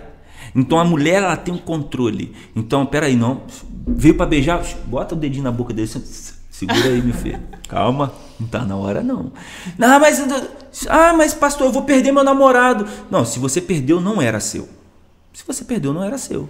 Uma coisa que tem que colocar na sua mente. Se foi embora porque não beijava. Se foi embora porque você queria orar. Se foi embora porque você não aceitava passar a mão em você. Ah, se foi embora porque queria controlar o seu jeito de se vestir. Se foi embora por, por N situações que não seja por um erro específico teu, não era teu. Não é perca, é livramento. Ele ganha. Você está ganhando. Porque se Jesus volta hoje, você está salva. Igual se você tivesse, ah, vai com o namorado para o inferno. É melhor você ir virgem para o céu do que você ir com o namorado para o inferno. Então aí a mulher ela controla. A menina tem o controle do relacionamento. Quem controla o relacionamento é a mulher. É ela que controla. Não que toda a culpa seja das mulheres. Não isso também, porque senão vai ficar aquele negócio também, né? Ah, não, mas foi porque ela quis. O homem tem que saber se, saber se portar. Ah, mas é ela que quer. Peraí, mas você é um homem, um homem de Deus ou não é? Não, eu sou homem de Deus. Então você vai falar para ela: não, calma, não tá no momento ainda. Viu, Matheus? É a mulher que manda no relacionamento. Eu, por experiência de 25 anos, eu falo. Vamos para a próxima pergunta? A última, né? Sim. É melhor a mulher mandar. Ô, Matheus, é melhor a mulher mandar do que nós, viu? Porque aí. Nossa, essa aqui é grande, hein? Já tô vendo de longe. É.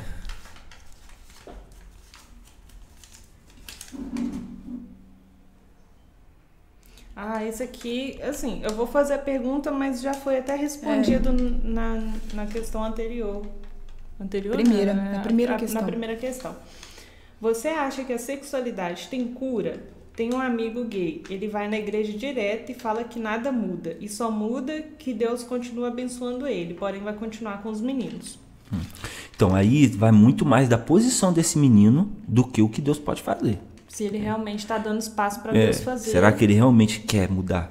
Porque a mudança não vai acontecer da noite pro dia, como nós já falamos aqui. A mudança não vai acontecer da noite pro dia. E talvez você vai ter que lutar com isso pro resto da vida. E Você- a pessoa tem que querer a mudança, Exato. né? Você- Talvez ele vá, mas ele não quer essa mudança. Igual a, a própria pessoa já especificou. Ele falou que vai continuar com os meninos. Então ele não foi em busca da mudança. Ele não foi. Ele está esperando acontecer assim, ah, não sou mais gay. Não vai acontecer. Isso, isso parte. Porque o, o, o, o a homossexualidade, ela cientificamente, né, nós temos uma visão de que ela é mais comportamental do que se, é, é, do próprio DNA. Né? Ela é mais comportamental. Por exemplo, é, até a heterossexualidade também. Por exemplo, porque se você é, se sente atraído por um homem, quem, qual dificilmente você vai. Eu, eu, eu, é, quando era criança, com meus 8, 9, 10 anos, talvez, pela primeira vez que eu vi o meu pai é, nu, eu fiquei com curiosidade no órgão masculino. Mas eu não desenvolvi aquilo. O que acontece muitas das vezes? A pessoa ela cria no início da sua, da, da- da- do, do seu, da sua infância, por exemplo, todos creem que nós somos, como a ciência diz, animais racionais. Então, vamos fazer um exemplo aqui, uma, uma, é, uma suposição bem esdrúxula, mas que vai ser simples de entendimento. Por exemplo, a, a cadela, quando ela tem o filhotinho dela, o que, que ela faz? Ela amamenta o filhotinho, o filhotinho cresce. Quando chega um determinado ponto da idade daquele filhote, ela transa com aquele filhote. Quem nunca viu um filhote macho tentando transar com outro, com outro macho? Quem nunca viu? Isso é natural entre os animais. Se você pegar os macacos, você vai ver o mesmo comportamento. Se você pegar é, ovelha, cabrito, você vai ver tentando ter um- uma tentativa de relacionamento sexual, de coito entre esses animais. Por que isso acontece? Porque nós somos é, muito instintivos, instintivos sexualmente. Nós, no- no- o, o- o libido humano ele não é tão diferente do animal. Né? Às vezes você vai sentir, quando você é jovem, uma atração pelo teu amiguinho né? quando você é mais novo, você vai sentir uma curiosidade pelo órgão feminino oposto. Só que, é, igual, né, no caso. Só que você escolhe experimentar ou não. Você escolhe tentar fazer com que esse segmento ele seja o que você vai viver ou não. Ninguém acorda da noite pro dia e fala assim: ah, eu não aguento mais, eu preciso transar com um homem. Isso não acontece. O desejo, ele vai acontecer e você só vai deixar isso acontecer se você, no seu comportamento, aceitar isso. Então, por isso nós falamos que é comportamental. Por isso eu creio na cura, que não existe cura, né? existe uma transformação. Homossexualidade não é doença. Eu, eu creio, porque se eu, com meu pecado de prostituição, com meu pecado de usuário de droga, de tráfico, de roubo, de homicídio, eu consigo mudar, por que eu não consigo mudar um comportamento sexual? Tá entendendo? Isso pode ser mudado sim. É dolorido, é difícil, é olha, isso vai arrastar talvez para sua vida toda. Por isso eu digo que possivelmente você vai viver a vida inteira lutando com este com, com este desejo. Mas você só vai pecar se você permitir. Tá entendendo? O pecado, de forma geral, é o mesmo. o comportamento ele vai é, é, dizer sobre você. Você vai viver segundo aquilo que você se permite viver. Por isso Paulo ele fala, é, é o espírito, é, a carne milita contra o espírito e o espírito milita contra a carne. É uma guerra interior dentro da gente. E tem pessoas que vai viver pro resto da vida, como eu citei o texto de Paulo aqui, que tinha um espinho na carne, a gente não sabe o que é, e Deus falou: você tem que conviver com isso, minha graça te basta, conviva com isso. Ele teve que conviver com aquilo. Tem pessoas que hoje, eu creio, é, casados e que talvez sentem atração sexual por homem, mas eles continuam casados, continuam santos, se mantendo santos na sua luta interior com a sua homossexualidade. E ele não vai deixar isso aflorar, dominar ele. É uma falsa liberdade. É, ah, saí do armário, agora, agora eu sou livre. Não, você agora está preso, porque agora você é escravo da sua carne. Assumiu o seu pecado, no caso. Escravo para sempre. É como o escravo do vício do cigarro. Como eu era da maconha. Acordava de manhã, se não tivesse, eu não almoçava. A cocaína chegou a um ponto que eu comecei a vender tudo dentro de casa. Eu era livre, como muitos diziam. Ah, vai para a igreja. Eu falava, não, você é doido, vou ficar preso aqui, eu sou livre. Então, onde que eu era livre? Né? O que é ser livre? É eu ter vontade de deitar com outro homem e dizer para mim não e não deitar. O que é ser livre? Eu tenho vontade de tomar um copo de cerveja e eu dizer para mim não, não quero. Há poucos dias atrás, tem mais ou menos três meses, eu tinha um costume de tomar cerveja preta da marca, pode dizer a marca? Caracu. Besteira. É, aí, mas era um, um, costume. Aí um dia desse eu acordei de manhã com o gosto da cerveja, o cheiro da cerveja. Eu falei, tá amarrado em nome de Jesus. Isso deve ter uns quatro meses atrás. Eu falei com a minha esposa, falei, nossa, aí nós, olha como é que o diabo é. Aí nós fomos na rua, entrei na, no Coelho de Nis para comprar algo, fui comprar refrigerante. Qual foi a primeira porta que eu abri? Da cerveja. Aí tava ela lá, ó, pá, a que eu gostava. Eu falei assim, chegou a dar até água na boca. Tem que estar atento, né? Porque o inimigo tá aí todo Nos tempo. detalhes, né? Tá vendo como é comportamental? Eu tá. poderia ter bebido e ninguém ia ficar sabendo. Verdade. Mas eu escolhi não, porque eu sou livre. O que é ser livre? É eu ter vontade de fumar e não fumar, porque eu não quero. Eu ter vontade de me prostituir e não me prostituir, porque eu não quero. Hoje eu mando no meu corpo. O meu corpo obedece a mim e aos desejos do Espírito Santo, e não ao contrário. Ah, mas eu estava com tanta vontade. Cara, isso daí não é desculpa. A gente, a gente vai, muitos, muitos de nós vamos viver. É como uma pessoa que luta contra a obesidade. Você acha que ele parou de gostar de doce? Parou de, de, de querer comer um legião urbana lá do Thiago? Não vai. Ele quer se alimentar daquilo que ele sempre alimentou a vida inteira. Mas ele botou um propósito. Ele disse: a partir de hoje eu não como gordura, eu não como açúcar. E ele vai viver a vida eu inteira. Não vai, não espera, não existe oração que vai mudar isso. Você vai estar o resto da vida lutando contra o seu então pecado. Então não tem cura. Não tem cura, isso é caô. Cura não. É existe a superação, existe a transformação intelectual, comportamental e espiritual. É escolha diária. Escolha né? diária, constante. Ninguém. É, esse negócio de cura gay, isso não existe. O, é, conheço muitos testemunhos de pessoas que eram gays e hoje são pastores e passaram 20 anos sendo pastores e voltaram a ser gay. Não estava curado? Ah, eu fui curado do estigmatismo, que é, acho que não tem cura. É, ah, eu vou usar óculos durante o resto da minha vida? Não, você foi curado. Né? Você não precisa de óculos. Ah, eu, eu tive câncer e fui curado do câncer, apesar de que nós sabemos que dependendo do câncer ele pode realmente retornar. Eu tenho um caso na minha família, da minha, da minha cunhada, que foi curada de câncer, já vai para 11 anos. Minha mãe também. Graças a Deus. Você foi curado. Você não precisa mais de existe radioterapia. Existe alguns casos raros. Né? É, existe alguns casos. Agora falar que ah, você vai pra igreja, vamos supor, um homossexual, um gay, você vai pra igreja você vai ser curado. Então, não tem jeito, né, não, né, cara? Não, tem. não tem jeito. Se fosse assim, ninguém cairia. Você vai conviver com aquele pecado, vai... mas mas vai tentar mudar. Isso. Não é. praticar aquilo mais. Isso. Você vai buscar ajuda ali para isso, fazer a escolha todo dia. É aí que tá. Muitas não é que não tem sumir. ajuda na igreja. Não, tem. não é porque hoje o, o Júnior é pastor que ele nunca usou droga. É. Não é uma coisa que apaga, ah, foi, foi, curado. Não. não ele não foi curado é. por quê? Porque se hoje ele escolher, ele fazer a escolha é. de usar, ele vai usar. Eu vou usar. É o caso, o exemplo que eu dei da cerveja. Veio vontade, veio desejo eu, quanto às drogas, eu falo isso muito aberto. O que aconteceu comigo foi um milagre. Eu falo isso muito aberto. É, e eu, eu sempre explico. Foi um milagre, exatamente. eu sempre explico que não vai acontecer com todo mundo, porque o que aconteceu comigo foi uma exceção. né? Eu aceitei Jesus numa segunda-feira, duas horas da tarde, na Igreja Universal, duas horas da tarde. Quando foi quatro horas da tarde, eu cheguei na minha casa, as drogas que eu tinha eu joguei fora, a arma que eu tinha eu levei de volta, entreguei na boca. Eu peguei as roupas, eu peguei joias que eu tinha, relógio, boné, tênis, tudo que eu sabia que era comprado com dinheiro das drogas, eu coloquei num, num saco, joguei lá na rua, sacola, não quero mais. Eu fiquei com uma calça jeans, uma camisa social, uma bermuda e um chinelo e uma camiseta, que não era fruto da droga. Isso E- tudo no mesmo dia. tudo no mesmo dia. E eu nunca mais usei droga. Nunca mais. A gente tem que ter nojo do pecado, né? Não é só se arrepender Agora- e ter um remorso ali, tem que ter nojo mesmo. Exatamente. E, e agora já o caso da pornografia, que eu era escravo da pornografia. Eu lutei contra a pornografia, mesmo convertido durante dois anos. Não foi de uma noite pro dia. Então, olha uma coisa, uma coisa, outra coisa, outra coisa. Deus, o Deus que tirou o vício das drogas de uma hora para outra não poderia ter feito o mesmo com a pornografia. Mas não aconteceu. Por que será? Aí tem um, tudo tem um propósito.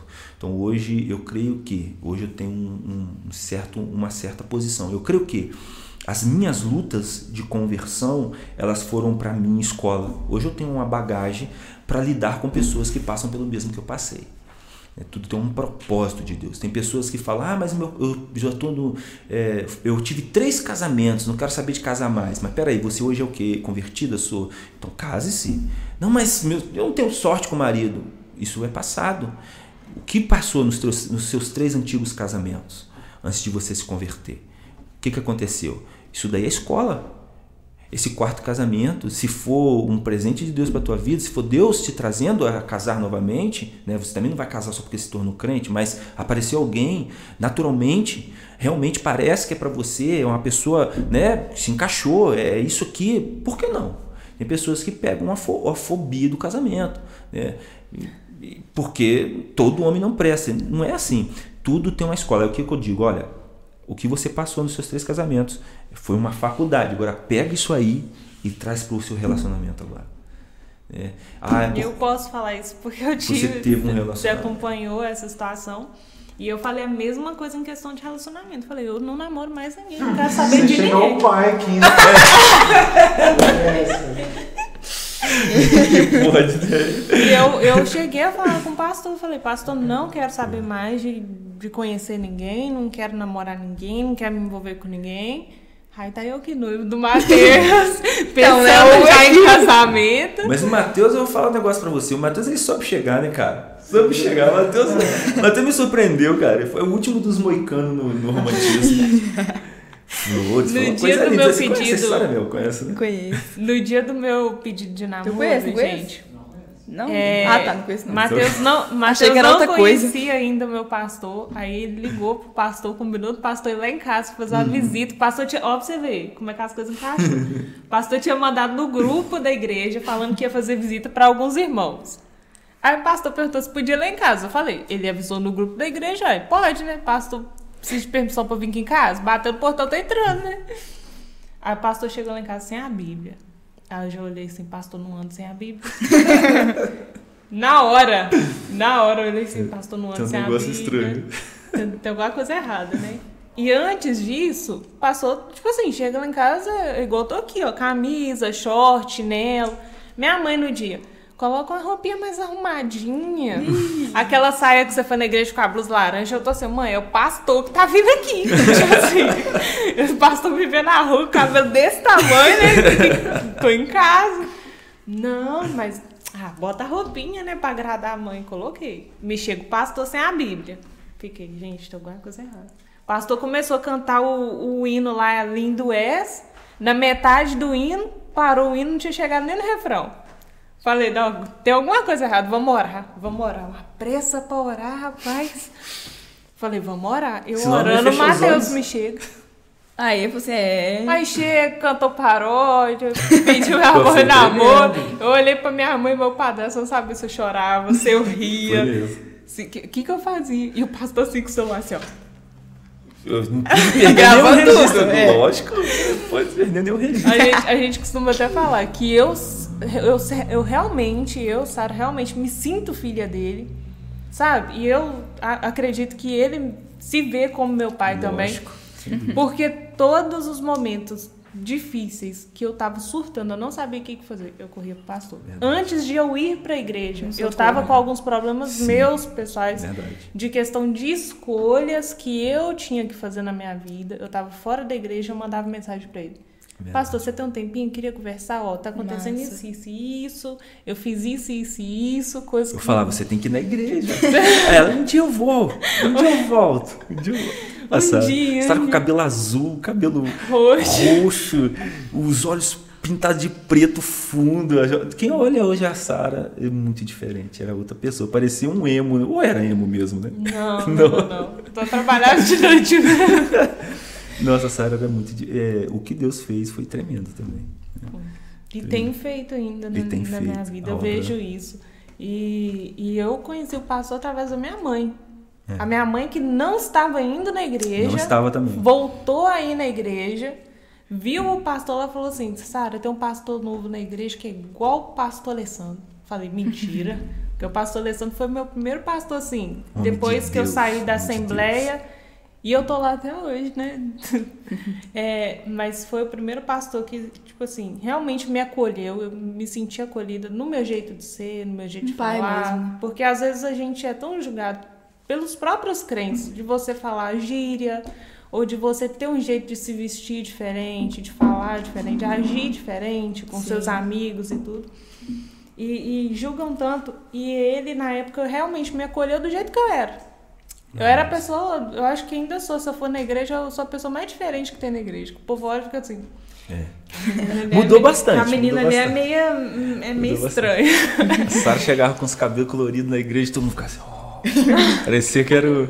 Quando a minha filha trançou o cabelo, não sei se a pegar. A. Jaiane, primeira vez. Nossa, Deus. O pessoal da igreja ficava assim, ó, Assim, e ela toca, né? O pessoal escandaliza com tudo, né? Dá qualquer raiva. coisa. E são Qualquer coisas que. Mas isso é porque, eu- é como eu bato muito nessa tecla. Por que, que assim, tem alguns pastores que não gostam do jeito de eu pastorear? Ah, mas ele não. é, Fato de não usar terno, fato de, é, de trabalhar com os jovens como os jovens fossem meus filhos. né? Eu, não, eu não levo a ferro e fogo tudo que o jovem faz. Gente, é jovem, pô. Eu fui jovem um dia. Jovem é jovem. Então, assim, eu já recebi muitas críticas de alguns pastores de reduto por causa disso. Pessoas que eu até achavam que eram meus, meus amigos, entre aspas, né? É, mas depois eu descobri a hipocrisia. E, e quando a minha filha e quando a minha filha trançou o cabelo pela primeira vez, eu, eu ouvi algumas, algumas pessoas, eh, não falavam diretamente comigo, mas algumas pessoas, não, esse pastor não pode deixar ser assim. Começou assim mesmo, porque fulano começou assim. Cicrano, ó, quando foi botar aquele negócio no cabelo, já é até hoje, ó. Isso é coisa do diabo. É cigano que põe isso. Que eu não sei o que. Cada coisa, sabe? E porque eu, eu falo, às vezes, o, o que falta, e a, a igreja precisa entender, eu falo muito, o que falta é o conhecimento bíblico. Quando a gente começarmos, todos, todo mundo, todos, independente de classe eclesiástica ou ser somente um crente de banco, começar a ler a Bíblia de verdade, conhecer a Bíblia de verdade, você vai ser livre. Você vai viver livre, você vai ser liberto de todos esses, esses estigmas, porque a própria igreja colocou esse, perdão, esses estigmas. A própria igreja colocou isso. Ah, cabelo colorido é pecado. Porque ah, o homem ele faz né, as leis ali, eclesiásticas, as quais a nossa igreja, a nossa igreja, a nossa denominação também tem. Tá? Todas as denominações do sistema têm. Então, é, é, a nossa igreja também tem. Aí tem igreja que não pode usar saia, não pode usar, perdão, usar calça, não pode usar. O homem não pode fazer barba, homem não pode ter barba, homem não pode tirar bigode, homem não pode ter bigode. Cara, a gente bota uns, uns estigmas, umas o coisas Noel, ué. que, que só, é, só, só impossibilita as pessoas de receber Exatamente. Cristo, viver Cristo. Cristo quer que você seja você, cara. A única coisa que Cristo quer que mude em você é a tua essência, que não é mais carnal e agora é espiritual. É isso que precisa ser mudado. O que os pastores precisam aprender, não todos, graças a Deus, a grande maioria são homens de Deus, eu sei disso, mas uma grande parte é, precisa aprender é que você não vai mudar ninguém. Quem muda é o Espírito Santo. Chegou na tua igreja falando palavrão, chegou na tua igreja falando besteira, chegou na tua igreja rasgado, chegou na tua igreja sujo, chegou na tua igreja gay, chegou na tua igreja cabelo pintado. Cara, receba, está, né? trata do jeito que ele é. Tra faça o ele se sentir em casa. Sabe por quê? O amor de Deus constrange, Mel. O amor de Deus constrange. Eu não usava é, calça, eu tinha horror a calça, tanto que eu só tinha uma. Por isso que ela sobreviveu. Quem me deu foi minha tia, tia da minha esposa. E, quando eu joguei toda a minha roupa fora, minhas roupas eram roupa de funkeiro, dos brabo. Eu não usava calça. Então, quando eu comecei a ir para a igreja, eu não tinha calça. Eu, eu ia segunda a segunda, porque a Universal é 8 da manhã, 11 da manhã ou 10, se não me engano, 3 da tarde, são uns 8 cultos por dia. Eu ia em todos, todos, com a mesma roupa. Mesma roupa. Porque eu só tinha aquela calça e aquela camisa. Até que chegou. E eu na rua eu andava de bermuda, porque eu ainda era eu normal. Até que um dia, a minha igreja nunca proibiu, aí nesse, agora eu já estava na Brasil para Cristo. Aí eu comecei, ia na rua de bermuda, de chinelo, meu bonezinho. Até que um dia eu tô andando na rua assim, eu senti Deus falar comigo. Foi o Espírito Santo que falou comigo. Parece que você está nu. Eu comecei a me sentir nu, sabe? Eu tinha aquele sentimento, nossa, eu tô nu. Nossa. Eu vou voltar para casa. Aí eu voltei para casa e botei uma calça para ir para rua.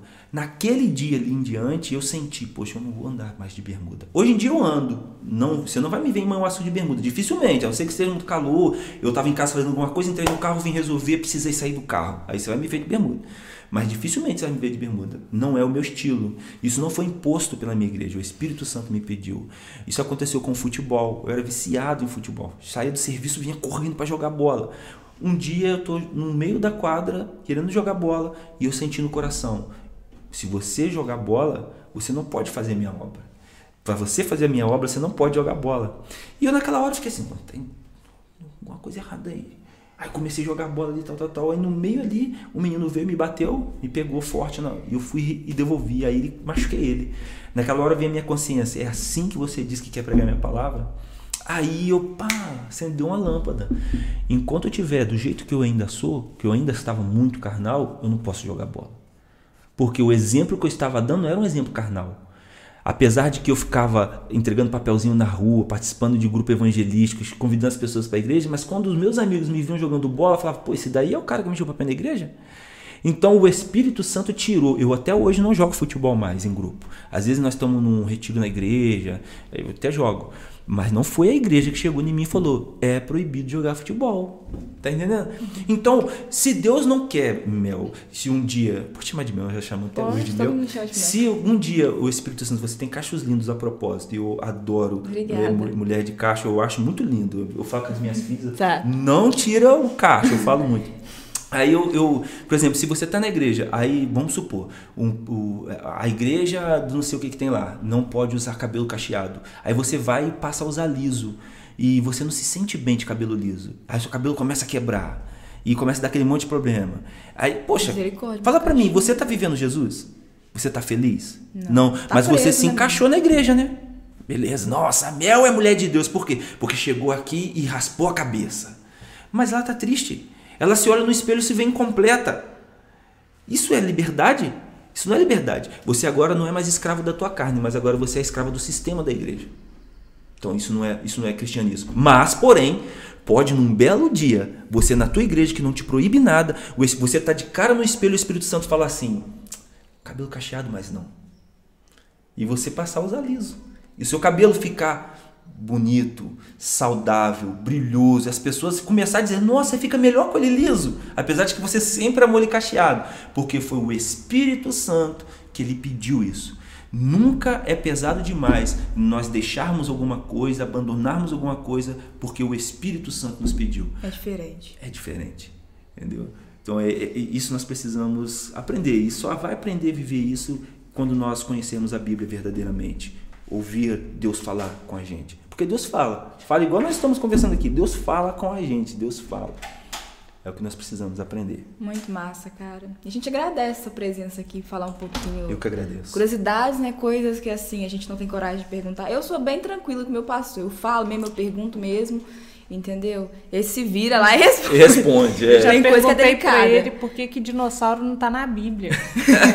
então, tem que tipo perguntar, assim. cara, tem que perguntar. Porque muita gente fica preso Entendeu? Se alguém do mundo perguntar pra gente, a gente não sabe também responder. Entendeu? Porque é. tem umas dúvidas que a gente, como cristão, tem que saber, sabe? Sabe? Mas assim, a gente agradece, né? Pode falar alguma coisa se você quiser, acrescentar algo, É eu que agradeço. fazer algum milagre. Podia passar. então, é o que eu gostaria de dizer para os jovens que vai estar nos vendo, eu gostaria de deixar um recado, né? Sejam vocês mesmos, amém? Não permita que regras ditatoriais venham dirigir a sua vida, venham fazer você ser alguém que você não é. Porém, abra mão de tudo que for preciso para se encaixar no Espírito Santo. Não deixe que regras eh, eclesiásticas falem mais alto, porém, seja permissível ao Espírito Santo. Deixe com que o Espírito Santo direcione a tua vida. E às vezes uma regra que para você antes era muito pesada, agora vai passar a ser leve. Né? Ame o seu irmão como você ama a si mesmo.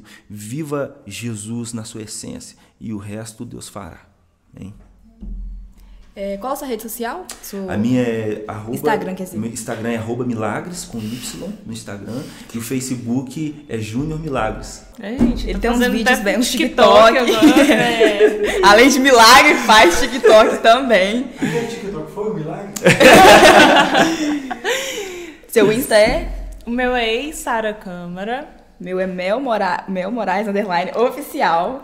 Sigam o do- também o do Minuto Jovem. E nós estamos travando hoje. Siga no Minuto Jovem, que é Minuto Jovem, underline, oficial. Se você não consegue ver a entrevista completa no YouTube, pode escutar também lá no Spotify. O link vai estar aqui na descrição, as nossas redes sociais também. É, dê like nesse vídeo, compartilhe com algum amigo, se inscreva no canal e até o próximo episódio. Tchauzinho. Tchau, gente!